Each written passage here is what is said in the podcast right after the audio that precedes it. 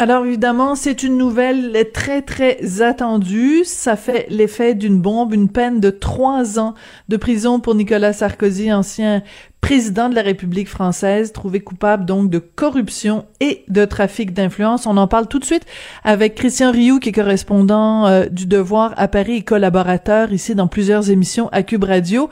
Christian, bonjour. Bonjour Sophie.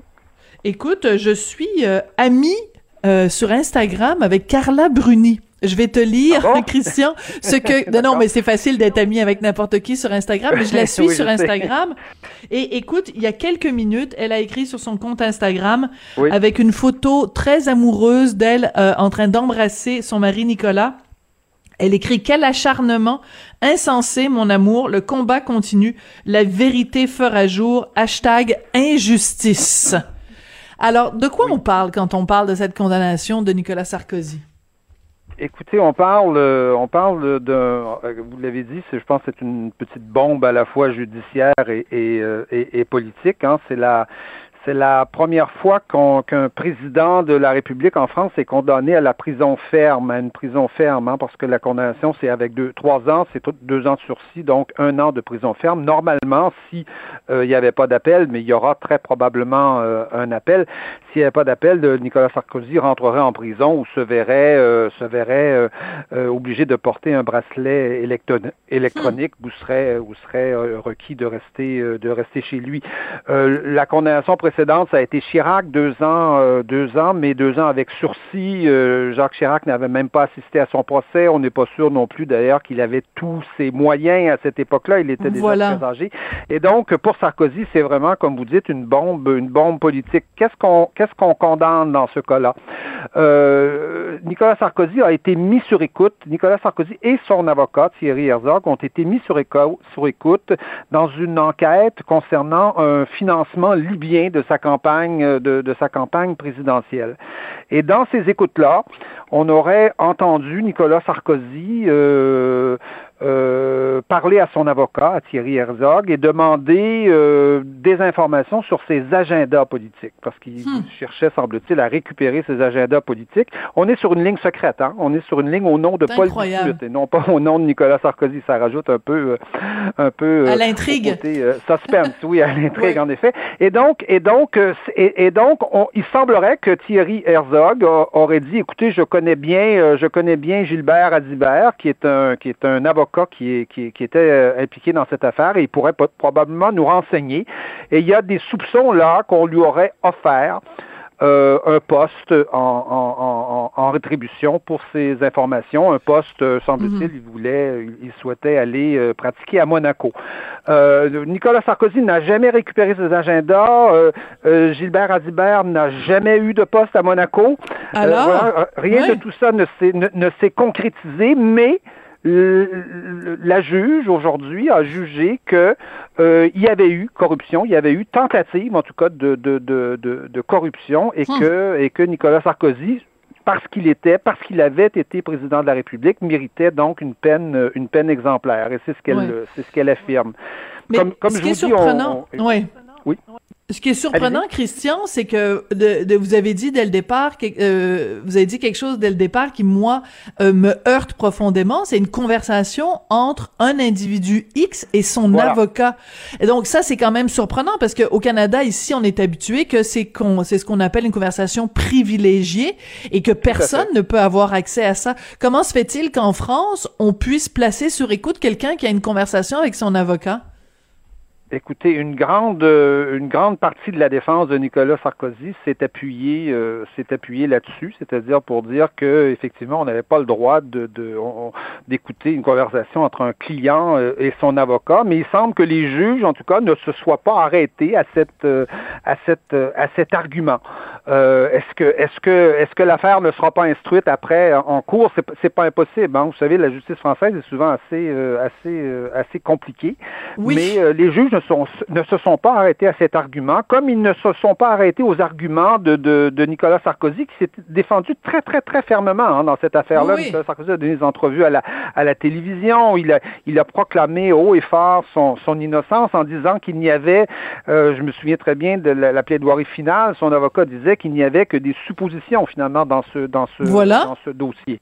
Et donc, euh, et non, les juges ont jugé, euh, ont, ont, ont, conclu, eux, la juge en tout cas a conclu que euh, Nicolas Sarkozy devait être, devait être condamné et de manière même, même tout à fait, tout à fait exemplaire. Alors évidemment, tout ça a des conséquences politiques très importantes ici en France, parce que vous savez que Nicolas Sarkozy, c'est, c'est l'homme dont on, on présume que sa carrière politique ne sera jamais terminée à peu près. Ben hein? Donc, donc c'est celui dont on imagine qu'il pourrait l'an prochain venir sauver euh, sauver la droite.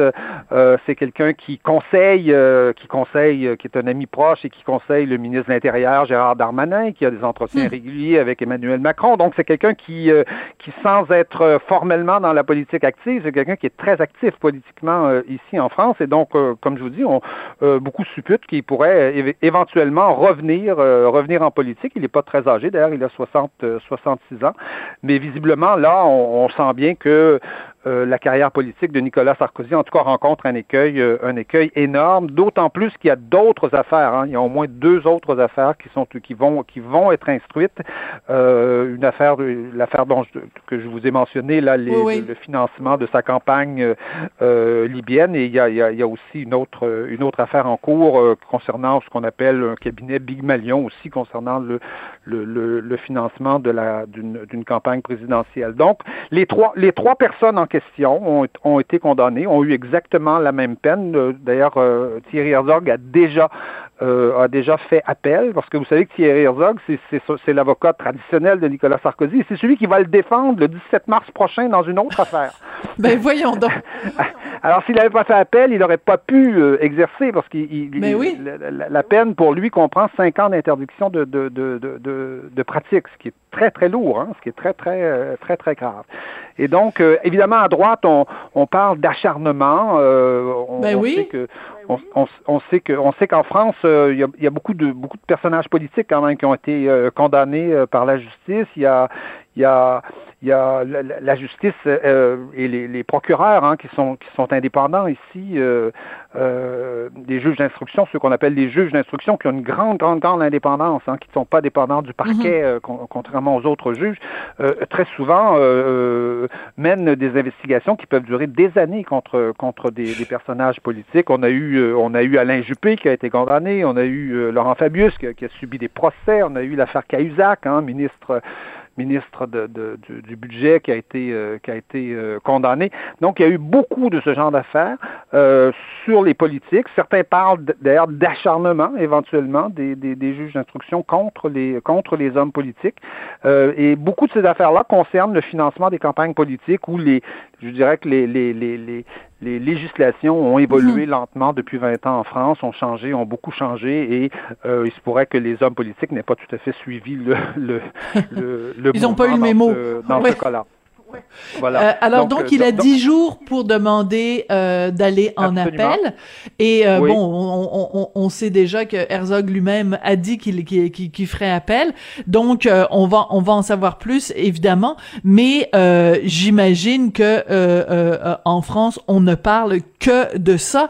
C'est c'est quand même c'est quasiment comme un roman savon. C'est comme c'est meilleur que n'importe quel téléroman avec des rebondissements. Et en plus, mais c'est parce que j'ai commencé en parlant du compte Instagram de Carla Bruni, mais c'est aussi parce que Nicolas Sarkozy a été un président à qui on a beaucoup reproché euh, justement de d'être très bling bling, d'être très américain, de tu sais, il était suivi par les journalistes quand il allait faire son petit jogging euh, mhm. matinal. Tu sais, alors c'est un petit peu, on peut pas euh, s'empêcher aujourd'hui de dire ben il a été tellement exposé quand il était président, c'est normal qu'aujourd'hui tout le monde s'intéresse aussi à son sort.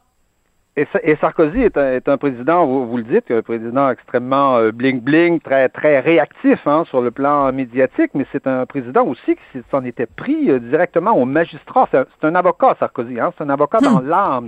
on l'écoute, on entend le plaideur, on entend le, on entend l'avocat qui défend, qui se défend lui-même ou qui défend quelqu'un, son client. Et donc, euh, et Sarkozy s'en est pris énormément aux, magistrats, directement aux magistrats ici en hmm. France. Hein. Il, il, avait traité les, les, les, les magistrats à une certaine époque de petits pois sans saveur. Ouh là là, d'accord. Vous voyez que oui, oui absolument. pas fait. Donc euh, non, il s'est pas fait d'amis chez les chez, chez les chez les magistrats, c'est certain, et beaucoup beaucoup craignent qu'il y ait une sorte peut-être de de, de, d'exagération du côté des magistrats à l'égard de Nicolas Sarkozy, parce que euh, Nicolas Sarkozy n'a jamais euh, caché son son son, son désaveu d'un certain nombre de magistrats. Il avait voulu même remettre en question le statut de, de, de juge d'instruction à l'époque, donc l'indépendance des juges d'instruction. Il considérait que cette indépendance était exagérée, qu'elle menait à des causes qui pouvaient durer 10 euh, ou même parfois, hmm. parfois 20 ans sans être, sans être résolues. Et donc, euh, et donc Sarkozy est effectivement un, personnage, en tout cas. Euh, la plupart des magistrats français ont une opinion sur, sur Nicolas Sarkozy et généralement, je pense qu'elle n'est pas, elle n'est pas, elle n'est pas favorable pas favorable. bon, alors je le disais tout à l'heure, c'est sûrement le sujet de discussion euh, de l'heure euh, euh, en France, mais il y a un autre sujet de discussion aussi, c'est que la situation ne, de, face à la COVID, ça va pas bien en France. Il y a deux villes, Dunkerque et Nice, deux régions où il y a un couvre-feu, en fait un confinement partiel pendant la fin de semaine. Ça, j'avoue que c'est un concept assez difficile à comprendre pour nous ici, mais semble-t-il que cette semaine, le gouvernement parce que la situation va pas bien. On parle de 20 000 nouveaux cas par jour. Euh, le gouvernement pourrait resserrer la vis encore. Il comment le moral des Français, Christian? Euh, écoutez, le, le, le, moral des Français, je dirais qu'il est un peu euh, un peu borderline là. Hein. En ce moment, on est euh, surtout que le surtout que le, le, le printemps euh, ici a commencé à se manifester un peu. Hein.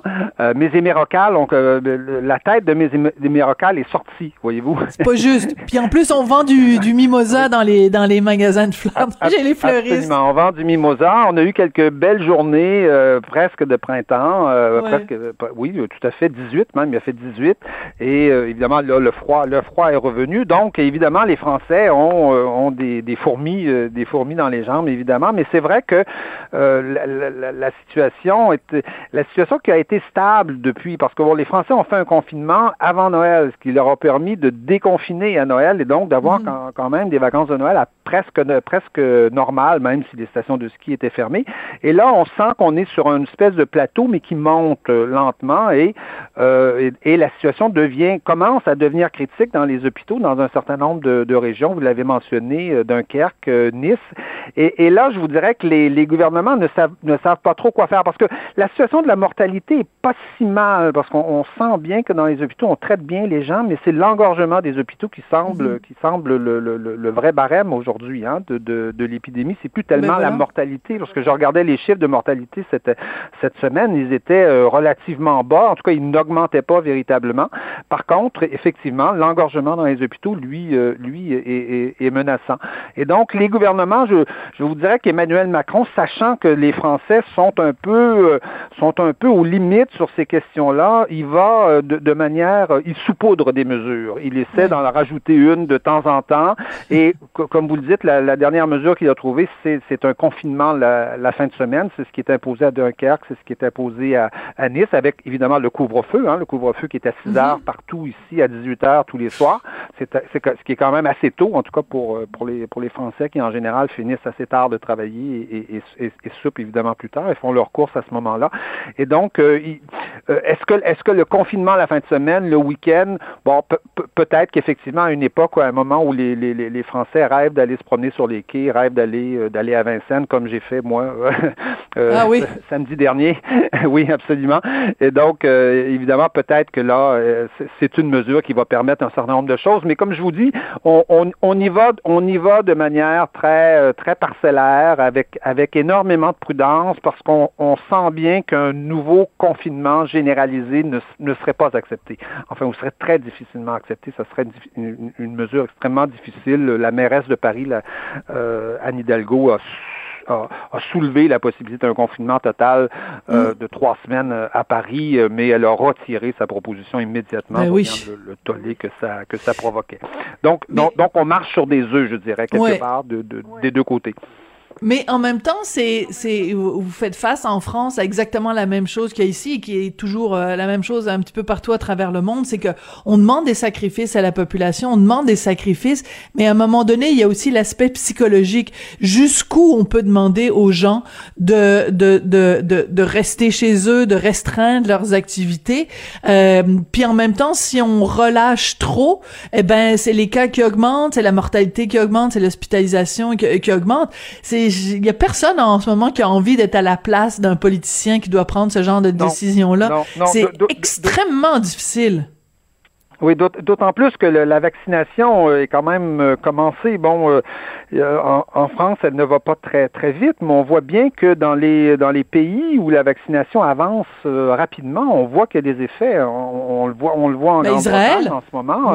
en, ce moment, tout à fait. On le voit évidemment en Israël, mais même au Royaume-Uni ici, où à peu près 30% de la population mhm. a été a été vaccinée, on voit que tout de suite les, les, les personnes de plus de 80 ans, de plus de 75 ans sont euh, relativement protégés, c'est-à-dire que euh, l'âge moyen dans les hôpitaux diminue, voyez-vous, mais c'est bon signe, c'est-à-dire que, si l'âge moyen diminue, ça veut dire que le, danger de mortalité est moins grand, et donc euh, et donc qu'on aura qu'on aura moins de morts. Mais comme je vous dis, ce qui ce qui est ce qui est devenu le barème, c'est l'engorgement des hôpitaux. C'est pas la c'est pas la mortalité parce qu'on sent bien que du côté de la mortalité, ça va mieux. Euh, ça va mieux que ça allait. Mais c'est l'engorgement, c'est visiblement l'engorgement des, des, hôpitaux qui, qui, qui, qui, est devenu le critère euh, essentiel et, et, et fondamental. Oui. Bon, écoutez, il y a plein d'autres sujets, euh, Christian, dont on aurait euh, pu se parler, l'écriture inclusive, la liberté d'expression, mais euh, bon, la décision concernant Nicolas Sarkozy est sortie, donc on, on s'est concentré là-dessus, mais ce n'est que partie remise, on pourra s'en parler lundi on aura l'occasion d'y revenir. oui, exactement. Absolument. Christian Rioux, donc euh, correspondant euh, du Devoir euh, à Paris. J'ai de la difficulté à mettre Paris et couvre-feu à, à, 6 heures dans la même phrase, mais bon. et donc collaborateur ici à plusieurs émissions à Cube Radio. Merci beaucoup, Christian. Surtout qu'à 6 heures, il fait jour maintenant ici. Ouais, arrêtez, arrêtez. Ah, ne vous plaignez pas. Ne vous plaignez pas. Ici, on est, on est en pleine euh, tempête euh, de neige. Il y a certaines régions au Québec où il ah. fait moins 24, ressenti de moins 40. Alors, Christian, ne vous plaignez pas. je, je, je compatis. Allez. Merci, Christian. À la semaine prochaine. Au revoir.